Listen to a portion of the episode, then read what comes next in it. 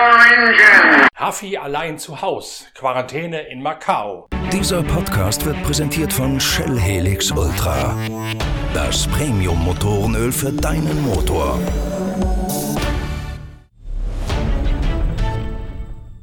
Well, hello there, Norbert. How are you? Diese Begrüßung von Rob Huff wäre an sich nichts besonders Erwähnenswertes, aber die Umstände, unter denen sie zustande gekommen ist, die machen sie dann doch zu einem der wohl kuriosesten Episödchen der komischen Motorsportsaison 2020. Bei allem, was wir wegen Corona über uns haben ergehen lassen müssen, brauchen wir uns künftig nicht mehr zu beklagen, denn Rob Huff schlägt alles. Neunmal hat der Engländer das Guya Race für Tourenwagen auf dem Macau Circuit gewonnen, auf diesem spektakulären, mehr als sechs Kilometer langen Stadtrennkurs in der ehemaligen portugiesischen Kolonie vor den Toren von Hongkong gelegen. Jetzt möchte er den zehnten Sieg einheimsen und dafür nimmt er es in Kauf, 14 Tage lang im Hotel in Macau in selbst isolierter Quarantäne zu liegen. Rob Huff ist bereits in Südostasien angekommen und hat aus dem Hotel genau diesen Gruß übermittelt, verbunden mit einer Schilderung, wie es denn eigentlich zugeht da bei ihm in seinem seinem Hotel.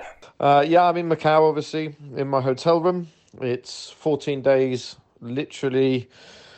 I say literally, it is complete self isolation. Uh, I'm not allowed out of my hotel room door unless uh, the building is burning down. And considering it's a very Chinese Macau esque building, it's looks 90% concrete. So I think the chances of it burning down are very small. Zwei Wochen lang dürfe er nicht raus. Die einzige Möglichkeit, das Hotel zu verlassen, sei es, wenn das in Flammen aufgehe. Das sei allerdings aufgrund der soliden chinesischen Betonbauweise nicht zu erwarten, sagt Rob Huff, der frisch gebackene skandinavische Tourenwagenmeister in seinem typischen englischen Humor. Und deswegen gleichen sich jetzt die Tage permanent. Wir werden diesen ganz besonderen Anflug von Motorsport, Enthusiasmus und Opferbereitschaft zum Anlass nehmen, in der nächsten Ausgabe der Zeitschrift Pitwalk uns mal ein bisschen näher mit der selbst isolierten und selbst auferlegten Quarantäne von Rob Huff zu beschäftigen. Und auch in den kommenden Pitcast-Episoden werden wir immer mal wieder rüberschalten nach Macau, um zu schauen, wie es denn Rob Huff dort geht, in seinem, wie er selbst sagt, chinesischen Vier-Sterne-Knast. So it was a very, very complex mission to arrive here. Uh, very long, 40 hours of traveling.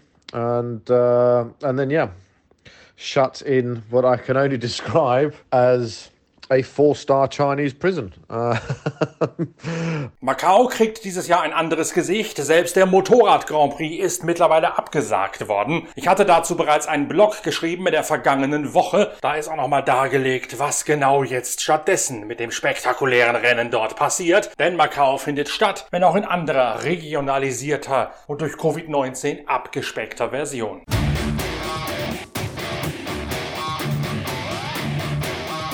Das Heft, in dem wir Rob Huff und seine Quarantäne würdigen, ist Stammhörer und Stammzuschauer auf unserem YouTube-Channel der Zeitschrift Pitwalk wissen es längst, die Jubiläumsausgabe von Pitwalk zum zehnjährigen Bestehen der Zeitschrift. Wir werden deswegen in den nächsten Wochen einige besondere Aktionen ausloben, um auch euch Leser mit reinzunehmen ins Leseevent mit einem besonderen Gewinnspiel, mit einer Zuschaueraktion, mit einer Aktivierung, wie es der deutsche Motorsportjournalismus überhaupt noch nie erlebt hat. Und genau in dieses Heft zum zehnjährigen Geburtstag passt natürlich so eine verrückte Geschichte wie die von Rob Huff rein, wie die Faust aufs Auge.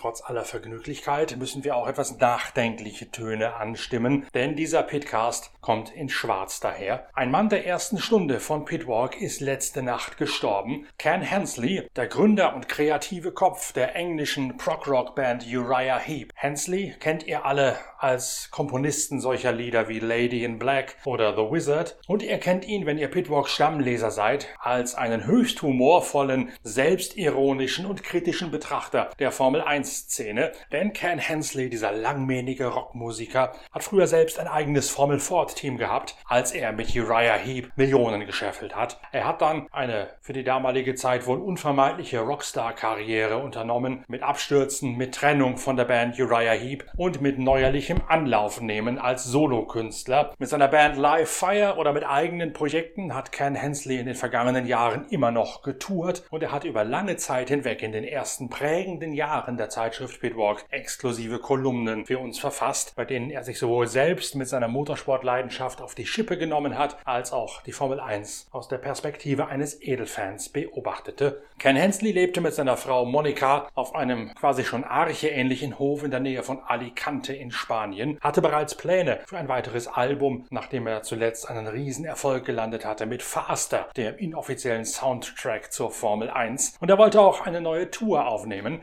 Dann ist er plötzlich sehr krank geworden und nach kurzer Krankheit gestern Abend im Alter von 75 Jahren verstorben.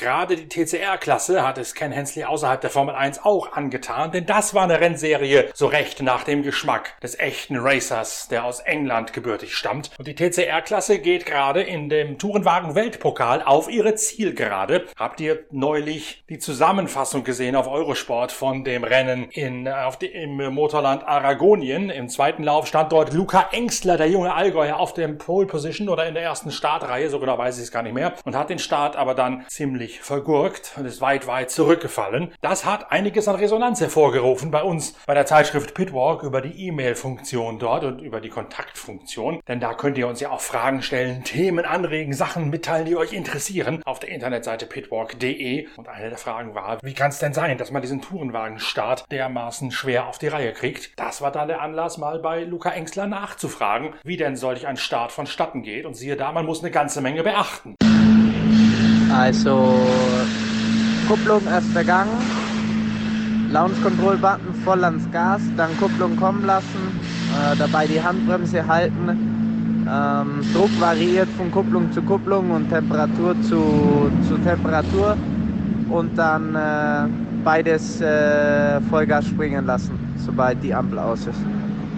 Der Tourenwagen-Weltpokal hat ein Wochenende Pause, denn an diesem Wochenende findet in Oschersleben das Finale der deutschen nationalen TCR-Serie statt. Und dann geht's weiter im Motorland Aragonien mit dem nächsten Durchgang. Jan Erla Shee in einem chinesischen Link Co. liegt dort in Führung und kann bereits am kommenden Wochenende den Titelsack endgültig zumachen. Es wird sich sicher lohnen, da mal hinzuschauen. Wir werden das dann auch tun und gucken, was dort passiert. Jetzt aber bereiten wir hinter den Kulissen zunächst einmal die nächsten Ausgaben von Pitcast vor und schrauben auch schon fleißig fleißig an der Jubiläumsausgabe zum zehnjährigen Geburtstag der Zeitschrift Pitwalk. Einer der Hauptdarsteller wird dann, wie gesagt, Rob Huff sein, dem wir das letzte Wort gönnen. Zunächst sage ich aber danke fürs Reinklicken, empfehlt uns weiter, abonniert uns, gebt uns positive Bewertungen im Internet. Wir hören uns bald wieder. Einerseits mit Rob Huff und andererseits mit mir, Norbert Okenga. But yeah, for sure we can make some fun and some, some jokes and uh, yeah, would uh, love to do something with you again. Uh, speak to you very soon. Cheers, Norbert.